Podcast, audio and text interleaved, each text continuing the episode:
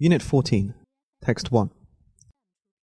The other day, it was reported that Apple wants to disable its own access to the iCloud, thus making it impossible for the company to comply with legal warrants for customer data. You could reframe this goal. America's most valuable company is looking for technical fixes that will allow it to defy the elected politicians, law enforcement bodies, and judges responsible for the nation's security. If Apple does not like a law, it will invent some computer coding to evade it. Tim Cook would probably not put it quite like that. Yet, the Apple chief executive has elevated his fight with the Federal Bureau of Investigation over access to an iPhone belonging to one of the shooters in the San Bernardino terrorist outrage into a struggle between liberty and tyranny, privacy and intrusion. Mr. Cook says that to agree to the FBI's request that Apple write a piece of code to permit access to data on the phone would be to create the software equivalent of cancer. Hundreds of millions of customers would be put at risk. But this is not about one phone, he told ABC News. This is about the future.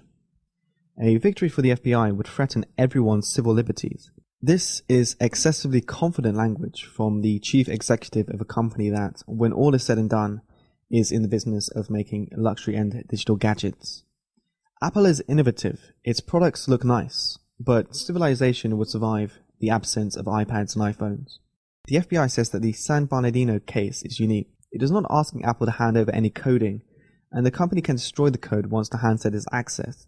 Mr. Cook's motives, it suggests, are not entirely altruistic. In the wake of the Edward Snowden leaks, Apple has seen privacy and encryption as powerful marketing tools.